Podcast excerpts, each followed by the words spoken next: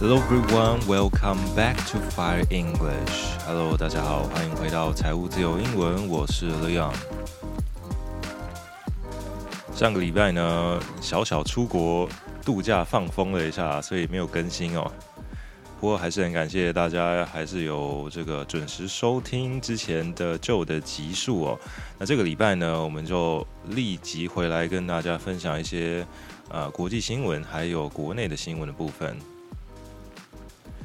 First of all, Secretary of State Antony Blinken declared the United States does not support Taiwanese independence.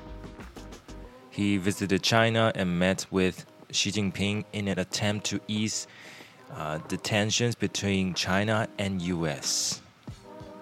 美国国务卿布林肯呢日前呢是表示说，美国并不支持台湾独立哦。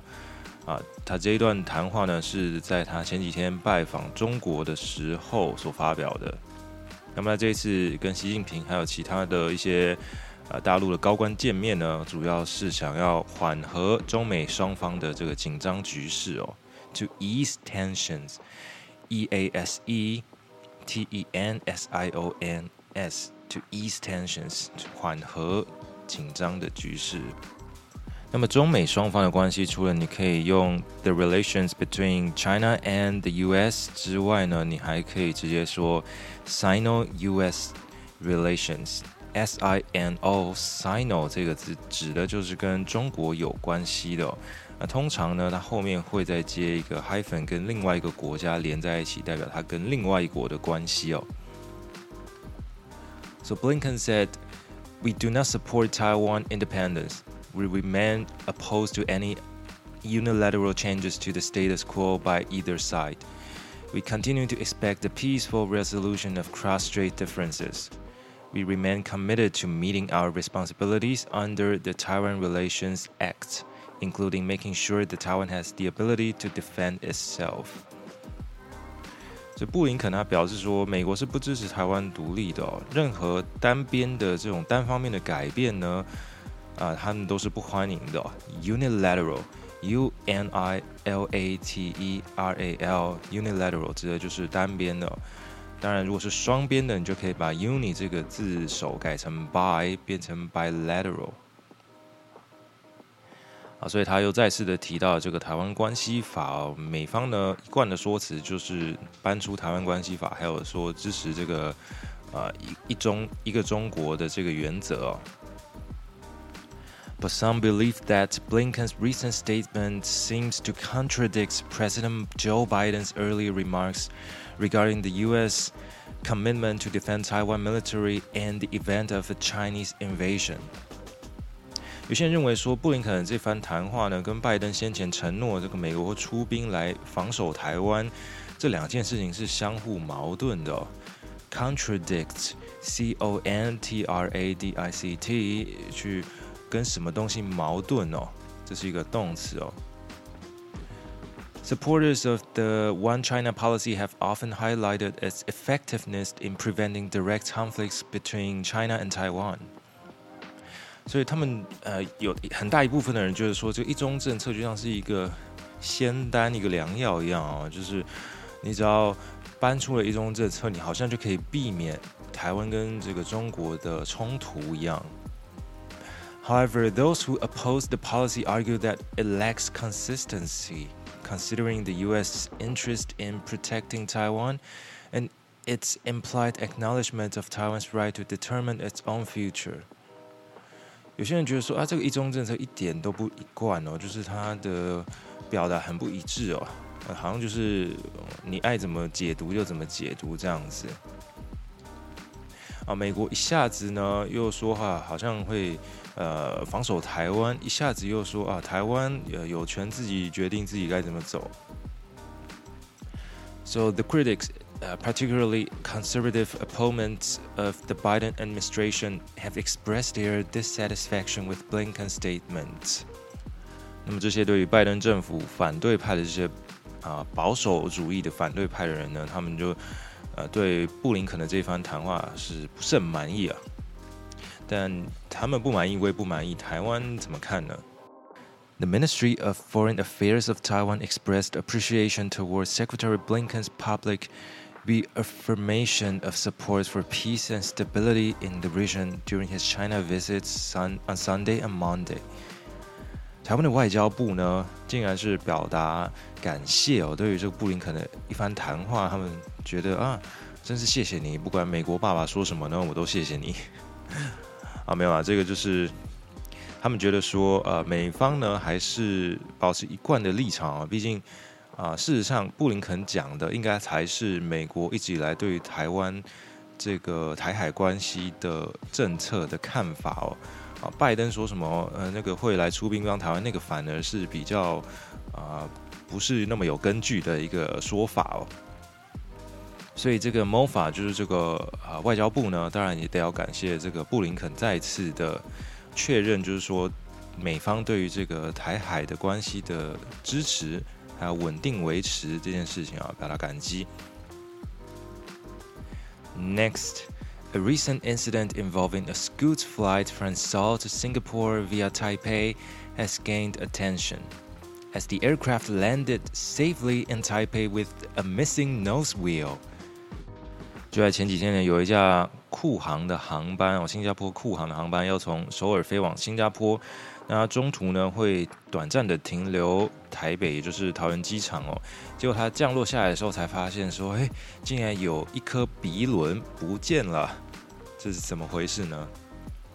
The flight operated by a Boeing 787-9 Dreamliner arrived in Taipei after departing from Seoul with over 300 passengers on board. 这一架呢是波音七八七九的梦幻客机的这个机型哦，Dreamliner 是这个七八七的另外一个称呼哦。 那它从首尔起飞的时候呢，来到了台北降落，它机上总共有超过三百名的乘客哦。Upon arrival, the ground crew noticed that one of the two nose wheel tires was completely gone, while the nose landing gear remained intact. 那么一降落呢，这个地勤人员、地面的人员 （ground crew），G R O U N D C R E W，这些啊地面的人员呢，注意到说， 原本前面的鼻轮应该要有两个轮胎的，结果有一个呢完全不见了。可是这个 landing gear 这个起落架呢，还是完好如初的，intact，I N T A C T，intact 指的是完好如初的。The airline canceled the next leg of the flight and arranged for a replacement aircraft to transport the passengers. 那么航空公司当然只能取消下一段的这个航程哦。Next leg，我们在讲这个一段一段的航程的时候，我们会用 leg，l e g，也就是大家熟知的这个腿这个字来呃形容哦。所以有时候你会听到有一些这个空姐或是什么机师说：“哎，你今天飞了几腿之类的。”啊，来自这个英文的 leg 这个字。So Scoot apologized for the disruption and assured affected customers that their safety and well-being were their top priority. 啊，当然，航空公司突然安抚乘客，还是说安全至上，安全至上，这上到这个连机轮呃鼻轮都不见了。The airline reported that the flight crew had detected abnormal tire pressure levels prior to the descent and post-flight inspection revealed signs of wear on the nose wheel axle。 啊，当然他们在降落之前呢，其实他们的飞行员就有注意到这个胎压不正常哦。但是你坐在飞机上，你当然也不知道说轮胎飞掉了嘛。啊，那这个奇迹似的，他们还是安全的降落了。那后来检查的时候呢，也发现说，在这个轮子的轴心上面是有一些磨损、耗损的这个迹象哦。Axle, A X L E, axle 指的就是轴心哦。So uh, the missing wheel was not found on the runway or taxiway in Taipei in Taoyuan International Airport. But the tire fragments were discovered at Incheon International Airport, which suggests that the wheel might have burst during takeoff. 就说这个轮胎不见了，你总要找到它在哪里吧？可是，在桃园机场翻片的这个跑道或者是滑行道上，就是没有看到轮胎哦。 那在仁川，也就是首尔那边呢，是有发现一些啊轮胎的碎片的，所以有可能在起飞的过程中它就爆胎了，它就爆掉了，所以碎片就落在那边了。Further investigation will be conducted by the Korea Office of Civil Aviation in accordance with international aviation standards. 后续的调查，据说是根据这个新闻啊，他说是会由韩国那边来负责哦。不过，如果是你搭到这台飞机的话，应该是余悸犹存吧。虽然安全的落下来了，我想大部分人可能一直到下飞机才会发现说：“哎，我刚刚搭的这台飞机的轮子竟然少了一颗。”哦 And finally, let's talk about the Me Too movement in Taiwan. TV series and allegations from several politicians have sparked the movement, which has led to even more sexual harassment allegations. 台湾最近掀起了一股 Me Too 运动的这个风潮哦，说是风潮也有点怪怪的。Actually, those are allegations. A L L E G A T I O N，指控哦。那么一开始呢，是从这个政治圈开始发酵，到现在整个 演艺圈都充满了这个 Me Too 运动的这个踪迹哦。The revelation have caused turmoil within the ruling Democratic Progressive Party and the opposition Kuomintang, impacting Taiwan's upcoming presidential race. 那么这是来自 CNN 的一个形容，他说。啊，这个 Me Too 运动造成了这个混乱的状况，turmoil，T U R M O I L，turmoil，混乱， 在民进党还有国民党当中呢，都受到了很大的冲击哦，也影响到了即将到来的总统选举哦。Then the movement has extended to the show business. Several famous artists, comedians, singers, and hosts are also accused of sexual harassment and assaults. 然后这个风潮呢，就吹到了演艺圈哦，有一些知名的艺人啊、搞笑艺人、歌手或者是主持人都被指控说曾经有这个性骚扰或者是甚至是性侵害的这个历史哦。性骚扰也就是 sexual harassment，S E X U A L H A R A S S M E N T，sexual harassment。那么，如果是更严重的性侵害呢，或者是性性暴力等等的，那我们就可以说 sexual assault，a s s a u l t assault 指的是攻击哦。Among all the events, the most dramatic one is probably Mickey Huang. He was accused of forced kiss on a girl and taking nude photos of the same girl. 那么我觉得这当中最 呃，剧情剧情最离奇、最转折最多的呢，就是有关这个黄子佼的事件哦。他被指控说有强吻女生，或者是强迫女生拍一些啊裸照等等的。强吻我们就可以说 forced kiss，啊，强迫的亲吻哦。And then after the the scandal was revealed, he shot three video clips saying that he's not the only nasty artist, accusing other stars of drug abuse, being disloyal to their partners, smoking and drinking in a historic monument, etc. Anyways, he accused a lot of people in the show business. He then harmed himself with a knife and tried to commit suicide, but he failed and was sent to the hospital. 在这个他个人发布的三支影片当中呢，他指控了其他艺人，包含啊这个吸毒啊，或者是在感情上面有一些不忠的行为等等，或者是在古迹里面抽烟跟喝酒啊，反正他就是要拖别人下水的意思哦。那大家就在讨论说，哎，在古迹里面抽烟喝酒，好像是这一群行为当中最最最轻微的，哦甚至有人说这个人简直就是清流哦。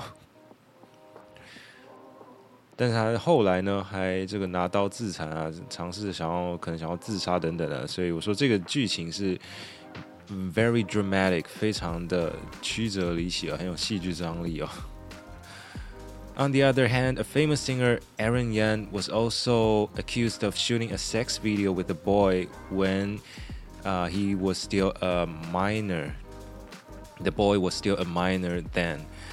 啊，这个知名的歌手严叉叉呢，也被指控说， 在人家还是未成年的时候跟他拍了一些影片，而且还外流。But he immediately apologized for he had for for what he had done and uh, he also went to the press conference to apologize to the victim in person.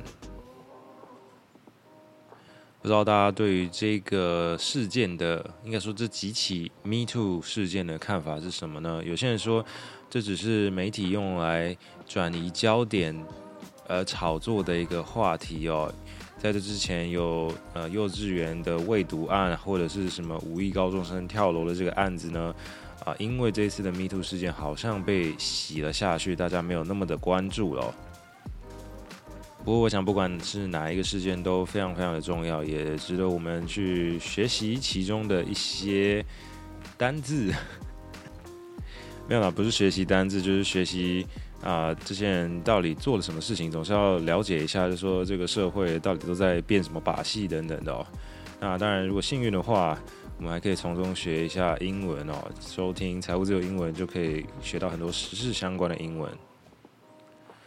So I guess that's all for our program today. If you like the program, don't forget to share it with your friends. You can check out all the vocabulary words we mentioned in the program in the show notes. I'll be back next week. Until then, this is Leon. See you next time.